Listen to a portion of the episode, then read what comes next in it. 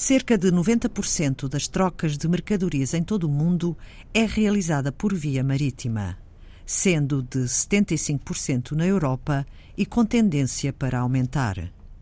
O impacto ambiental e na saúde é grande devido à emissão de gases poluentes. Alexandra Monteiro, engenheira química da Universidade de Aveiro, especialista em questões do ambiente, nomeadamente na qualidade do ar, coordenou o projeto Airship, que avaliou o impacto das emissões do transporte marítimo internacional na zona costeira portuguesa. Primeiro fizemos a estimativa das emissões associadas a essas rotas. Quando falamos em emissões, estamos a falar de que gases? Estamos a falar de todo o tipo de gases. Eh, em particular, preocupa-nos mais aqueles que são mais críticos em termos de qualidade do ar e impacto na saúde humana. E estes quais são? São as partículas, a matéria particulada que existe no ar, os óxidos de azoto, os óxidos de enxofre, que é um poluente muito específico desta atividade. Uh, quando às vezes a gente diz os navios são, uh, são os que emitem mais uh, SO2, estes óxidos de enxofre, é natural, porque são só praticamente eles que emitem. Portanto, também é preciso ter alguma, algum conhecimento em termos de, de como interpretar estas notícias, não é? Hum.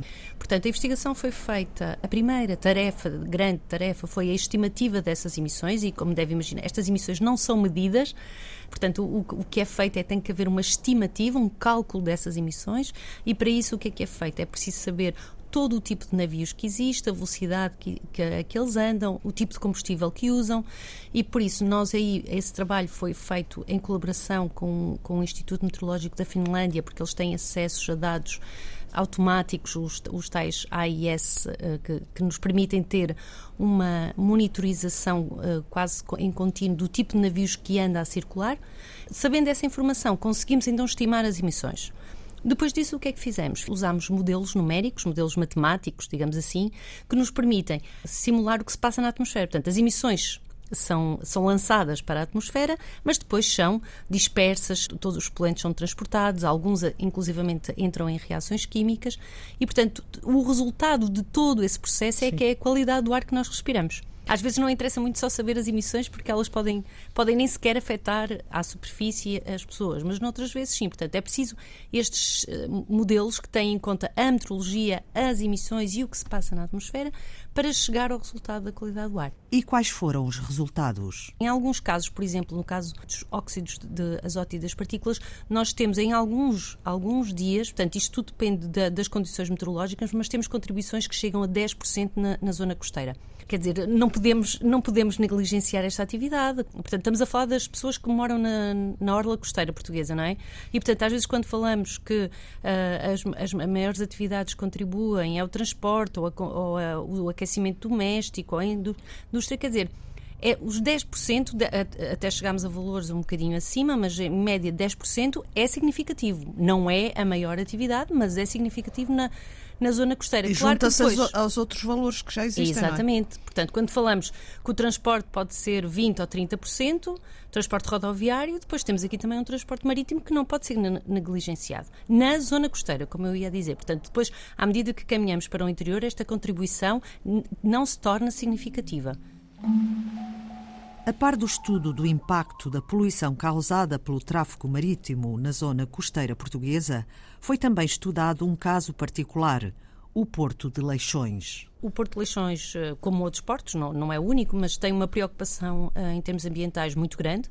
Portanto, nós já trabalhamos com eles há alguns anos e, portanto, a eles importa-lhes bastante perceber em termos de, do ambiente que eu rodeio, portanto, da área urbana envolvente, qual é o impacto do Porto Leixões na área envolvente, até porque já houve em algumas situações casos de, de queixa relativamente, por exemplo, a um tipo de, a um ou outro poluente. Portanto, eles preocupam-se com isso e, portanto, querem saber que tipo de medidas devem tomar para mitigar essa influência. Um, de toda essa área portuária. Portanto, foi basicamente esta a razão. Eles têm interesse em saber isso. E nós, um dos outputs, um dos resultados do, do projeto também era trabalhar com eles essas medidas de mitigação. E existem coisas específicas, muitas vezes têm a ver, por exemplo, com a descarga de determinados materiais, que um navio está parado, descarrega o material, o material, inclusivamente, ele próprio gera emissões, nomeadamente de partículas, já aconteceu em algumas situações. O que é que sugerimos e o que é que eles já puseram em operação? Estabelecer algum tipo de barreiras e estas barreiras até numa primeira fase foram com, feitas com contentores, simplesmente contentores que eles tinham lá. E isso fez com que a dispersão dessas poeiras já não, já não afetasse as vivendas, as áreas urbanas que estão uh, logo a seguir. Barreiras entre o porto e essas, e essas moradias. Exatamente. Só que essas barreiras têm que saber onde colocar, porque senão até podem ter um efeito inverso, não é? A preocupação com a poluição causada pelos transportes marítimos já não é recente, diz Alexandra Monteiro. Já existem, aliás, medidas de mitigação em curso, mas mais são necessárias. Ao nível internacional já foram estabelecidas medidas de redução do teor de enxofre destes combustíveis, era um dos principais problemas uh, iniciais. E a esse aspecto isto foi quase resolvido, nomeadamente nas, a gente chama-lhe secas, nas áreas uh, onde era mais crítico, no, o volume de navios era tão elevado, que é no Mar Báltico e também no Mediterrâneo, aí são áreas, por exemplo, específicas em que o navio que entra nessa área tem que mudar de combustível, tem que ter um teor de enxofre ainda menor do que aquele que tem que ter na área internacional mas, eh, europeia. Mas essas medidas já são implantadas? Estas medidas já são, mas nós não temos nenhuma seca, nós não temos nenhuma área em Portugal eh, em que a redução do enxofre ainda tenha que ser maior. É provável que no futuro venha a, a se incluir. Portanto, para já são, são duas ou três secas que existem e foram uh, definidas porque têm um volume de tráfego muito, muito intenso. Nomeadamente no Mar Báltico, as questões do enxofre resolveram-se devido a isso. O que é que isso obriga? Obriga quando o, navio uh, está para entrar nessa área, tem que mudar o combustível. Por exemplo, para terem uma noção, a legislação europeia é bastante exigente face às outras áreas ao nível mundial. Por exemplo, os navios, quando saem desta área uh, jurídica europeia, eles mudam automaticamente o combustível para pior. É verdade. Portanto, essa se calhar é a principal, o tipo de combustível é aqui a principal eh, o fator para, para as emissões, mas depois há muitas medidas de melhoria da eficiência energética no próprio navio. Eu diria que esta é fundamental, mas isto requer mudanças do navio. Portanto, há navios agora com tecnologia mais recente que permitem. O combustível até pode ser o mesmo, repare, mas se a eficiência energética uh, for muito melhor, as perdas são, uh, são menores, as emissões são menores, como em, em, outros transportes. Podemos falar disto geralmente. Para além disso, por exemplo, ao nível de há algum tipo de, de ações que devem ser tomadas quando os navios estão mais perto do porto.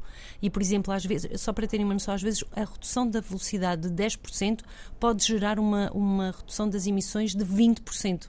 Estão a entender? Por isso, isto é um, é um tipo de ação que já é tomada muito, uh, em muitos portos, que nós chamamos-lhe slow steaming, que é a redução da velocidade Sim. dos navios. Este estudo avaliou o impacto da poluição no ar provocado pelo transporte marítimo e um novo estudo vai começar revela Alexandra Monteiro. Estamos envolvidos com a União Europeia, portanto, um projeto europeu.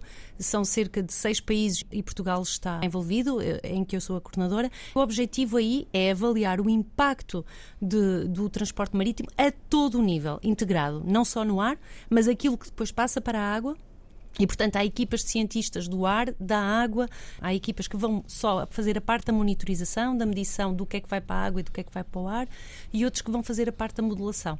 Portanto, é um projeto muito integrador, muito grande, são quatro anos, muito dinheiro investido, vamos ver. O nosso caso de estudo uh, em Portugal vai ser o Porto Aveiro.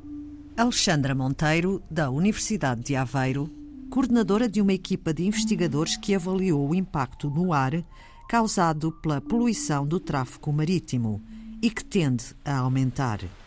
Foi Antena 2 Ciência.